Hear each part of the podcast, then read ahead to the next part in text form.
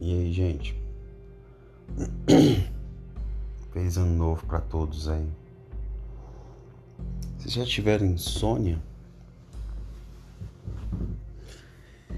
Esse ano de 2020 acho que talvez tenha sido o ano que eu mais tive insônia, principalmente no segundo semestre.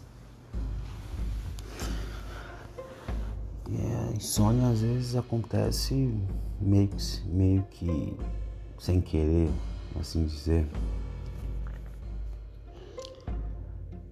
Hoje, por exemplo, eu tava em mente, falei, ah, vou tomar uma cerveja e jogar um pouco.